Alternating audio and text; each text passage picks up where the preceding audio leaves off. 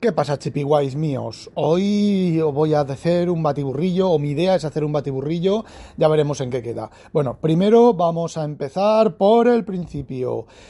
Si escucháis esto antes del martes 19 de enero del 2021, si lo escucháis después ya eh, será agua pasada y ya no tendrá mucho, mucho sentido lo que voy a decir aquí, porque ya habrá ocurrido. Mañana se decide el futuro de la sociedad occidental.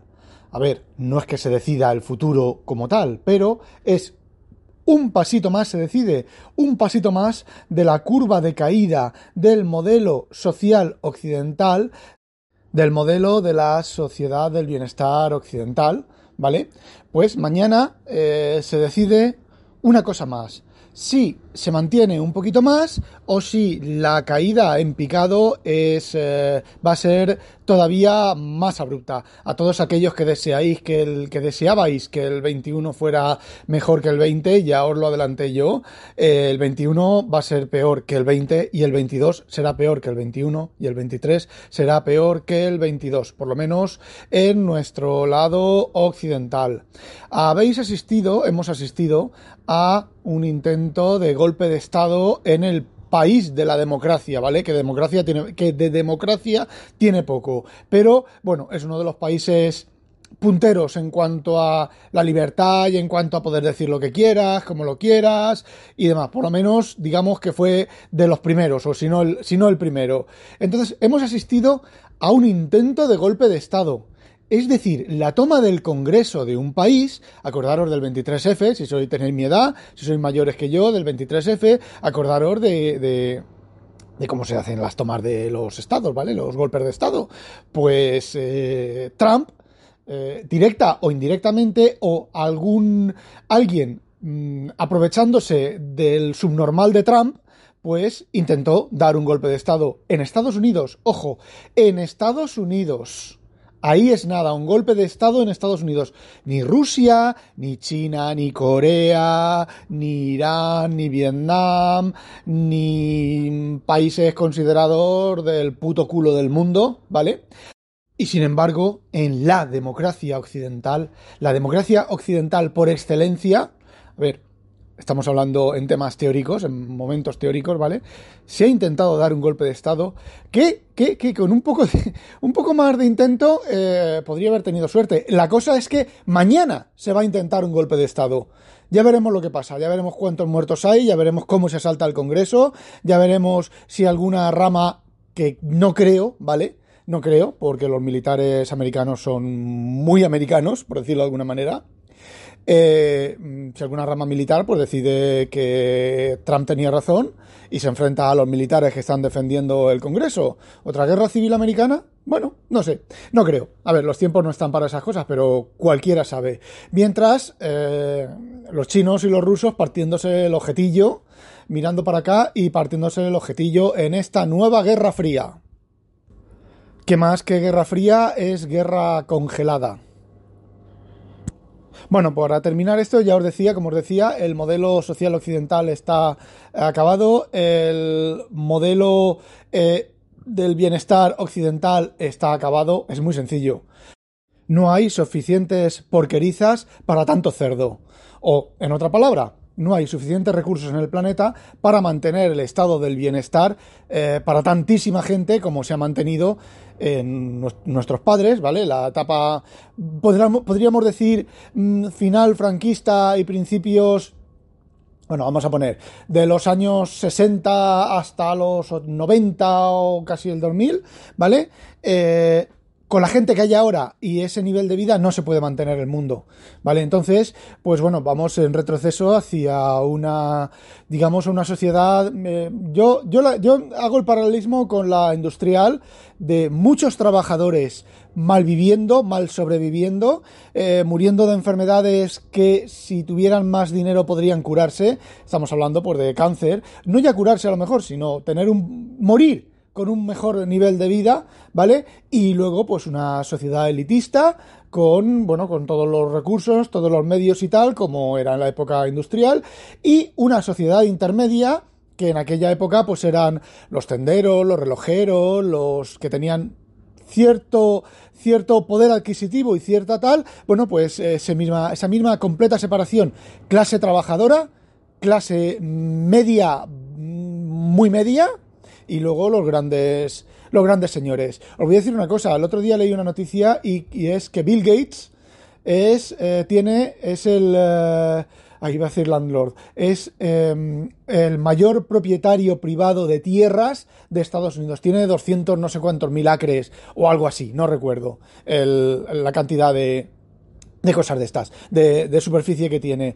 Eh, el señor Bill Gates sabe lo que se viene y sabe que una manera de sobrevivir es un pedazo de tierra. Yo tengo un pedazo de tierra, bueno, mi familia tiene un pedazo de tierra. Eh, no, coño, coño, si yo tengo uno. Yo tengo un pedazo de tierra. Eh, que el futuro, una manera de sobrevivir es criar tus propias patatas. Y a lo mejor podemos llegar a ese nivel. Mi padre, mi padre tenía un terreno, tiene un terreno, bueno, tenía, porque ya no vive, ¿vale? Tenemos un terreno y mi padre plantaba patatas, tomates, girasoles, eh, no sé, eh, sandía, melones, eh, un montón de cosas. Y había veces, había años con, con seis en la familia, mi, mi padre, mi madre, mis cuatro hermanos y mi abuela, que venía, nos tocaba cada, cada seis meses o algo así, eh, las patatas salían tantas patatas que teníamos para comer todo el año. Las patatas que había cultivado mi padre, las recuerdo en una cámara, allí en el suelo, eh, extendidas, y echándole unos polvos para que no se picaran y no se las comieran las ratas y cosas de esas. Y recuerdo eso, y recuerdo manzanas, y recuerdo tomates, había, cuando había, cuando recogíamos los tomates, regalábamos tomates, bueno, era algo, era algo increíble, y con los melones igual, y las sandías. Eh, sí que son cosas, eran cosas de temporada, y cuando las recolectabas, pues te las tenías que comer. Y resulta que el vecino de al lado también había hecho tomates, el del otro lado había hecho no sé qué, y bueno, al final sobraban tomates y había, mi madre hacía conserva de tomates y luego nos tirábamos todo el año comiendo de la conserva de tomates.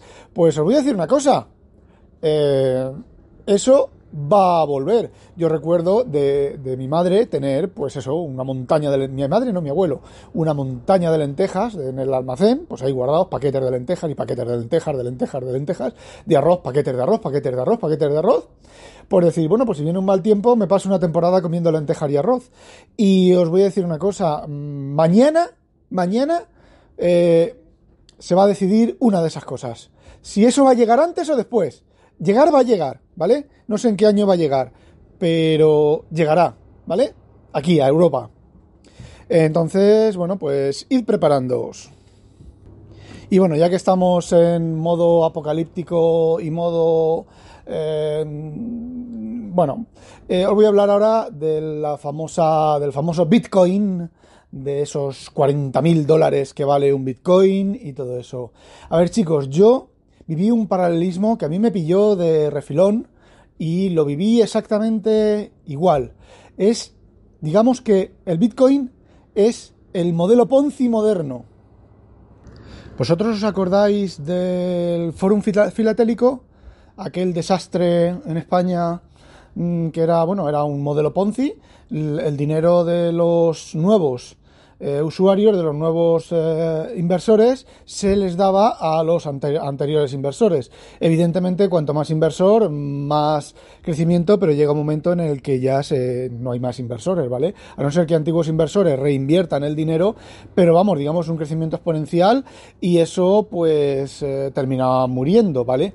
A mí yo me dejé llevar un poquitín, yo tenía mis sospechas, pero me dejé llevar un poquitín por pues por las amistades y demás, y creo que perdí 400 euros. Mi hermana perdió 200 euros, ¿vale? Yo iba muy, muy con mucho cuidado, no invertí como gente que invirtió, invirtió todo el dinero, bueno, y se quedó sin un puto duro. Siempre, siempre hacedme caso, siempre que hagáis inversiones, eh, no lo metáis todo en una sola inversión. No ya en una sola inversión, sino en un mismo tipo de inversión. Es decir, si tú tienes eh, bolsa, no metas todo tu dinero en bolsa. Déjate un dinero aparte, fuera de la bolsa. Si te da por comprar bitcoins, no compres todo el dinero en bitcoin, no metas todo el dinero en bitcoins, porque el modelo se está cumpliendo. Los bitcoins, el Fórum Filatélico, estuvo funcionando un montón de años ¿Por qué? Porque había muy pocos socios, había muy poca gente y la empresa era relativamente honesta y sí, compraba sellos, vendía sellos, hacía inversiones, obtenía dinero de las inversiones, pero cuando los intereses de las inversiones eh, empezaron a bajar y empezaron a no dar intereses, a dar un interés tan mínimo que, no era interés, que simplemente los gastos administrativos y los gastos de sueldos y demás eran los propios intereses que daban. Entonces, bueno, pues decidieron crecer pagando eh, el dinero de los nuevos socios al dinero de los antiguos socios. Bueno, pues el Bitcoin no es eso, evidentemente, pero el Bitcoin es una burbuja. Os voy a decir una cosa. Eh, vosotros sí que habéis vivido las burbujas de las .com. ¿Os acordáis? Todo era .com burbuja.com, Terra, Terra.com, eh, ya no me acuerdo, había un montón de .coms, era el futuro, la inversión, era el no va más, y de repente, ¡puf!, se pinchó la burbuja. Bueno, pues el Bitcoin es la mezcla de las .com y del Fórum Filatélico a nivel mundial. Cualquier día, cualquier día, y no va a faltar mucho, ¿vale? Cualquier día, eso revienta y vamos a ver a gente tirándose por las ventanas, gente pegándose un tiro en la boca, gente eh, tirándose al tren, gente, bueno, pues eh, suicidándose eh, porque ha perdido todo su dinero y todo el dinero de sus hijos. A ver, voy a ser un poco ni, ni ni chiano, ni vale, voy a ser aquí un poco nichiano, un poco Nietzscheano de Nietzsche, Nietzsche, ¿vale? El filósofo. Un poco, no me acuerdo el otro filósofo. Schopenhaueriano creo que es. Y darwinista. Si has metido todo el dinero en los bitcoins y lo has perdido, perdóname, te jodes, por gilipollas, ¿vale? Eh, a ver, hay que ser un poco, un poco razonable. Es igual que si cuando la burbuja, hostia, otra burbuja, la burbuja inmobiliaria te compraste cinco casas para vivir del alquiler de las cinco casas, con el alquiler de esas cinco casas, pagar las, eh, las cinco casas, eh, pues eh, te jodes. ¿Vale? Yo tengo dos casas. Yo tengo dos casas. En España tengo dos casas. ¿Por qué? Porque empecé despacio. Reventó. A mí no me han pillado un puto duro. Sí, bueno, tengo una casa que no la tengo alquilada. La otra está, una está cerrada, que es donde yo vivía, ¿vale? Porque estoy viviendo en Holanda. Si no estuviera viviendo allí. Y la otra casa está cerrada. ¿Y qué? Pero a mí no me ha pillado, no he perdido un puto duro.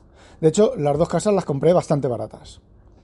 Eh, bueno, una casa y un piso, ¿vale? Bueno, la casa la compré antes de, la burbuja tal, cuando yo era jovencito.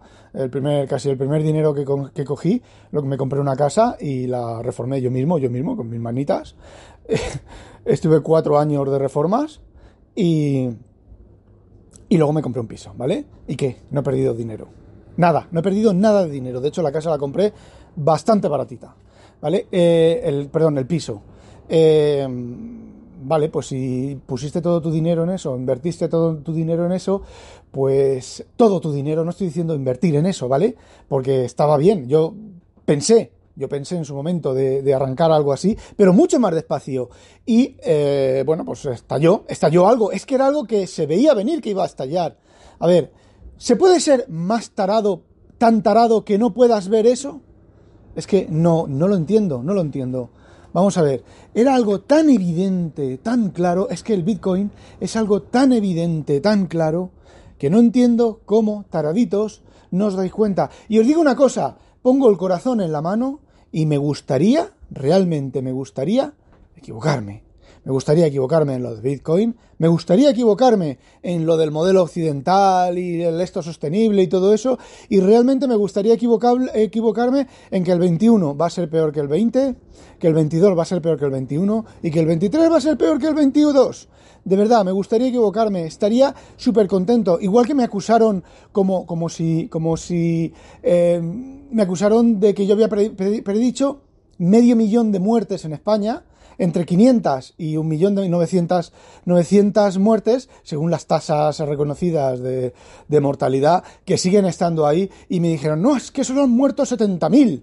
Eh, no ha acabado la pandemia, no ha acabado la pandemia, no ha acabado eh, 70.000 los reconocidos, que van a ser ciento, cientos muchos mil, ¿vale? Cientos muchos mil, ¿vale?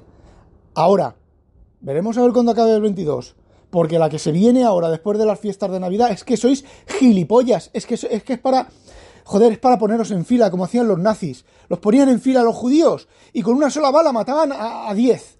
Me cago en la puta, es que es para haceros eso. Es que es para ser gilipollas, para ser. Bueno, es que no tiene, no tiene nombre absoluto. Y yo, si fuera el gobierno, hacía listas.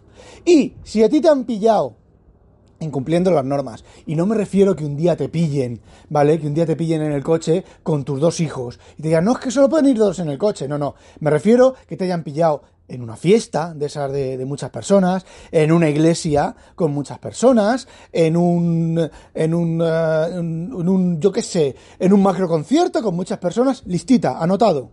Ahí anotado. ¿Que coges el COVID? El último.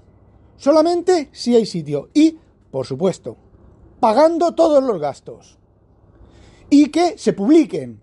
Hoy, 50 personas han cogido el COVID, están ingresadas y están pagando 800 euros al día de gastos médicos y lo van a pagar de su bolsillo. Y, oye, si no van a, sí, porque mucha gente dirá, pues yo no pago, que por culo, ¿vale? Bueno, pues eh, para eso están los jueces, para eso están las, las demandas, las denuncias, para eso están los embargos y todo ese tipo de cosas.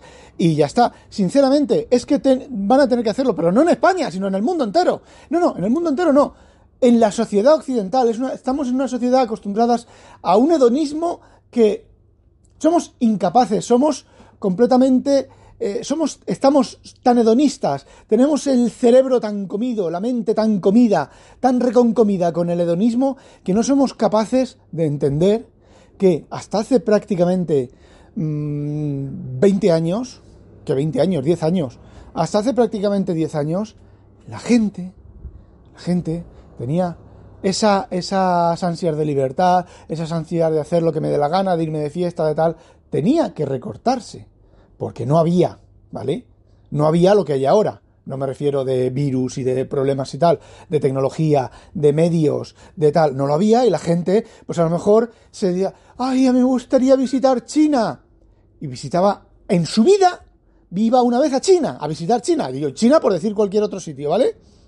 Y Ahora no, ahora este año te vas a China, el año siguiente te vas a Corea del Sur, el año, el año siguiente te vas a Irán, el año siguiente te vas a las Bahamas, el año siguiente te vas a Estados Unidos. Pues oye, cojonudo, cojonudo, si no lo veo mal. Lo que veo mal es que ahora que no puedes hacer eso, no debes, no puedes, no, no debes hacer eso, lo sigues haciendo.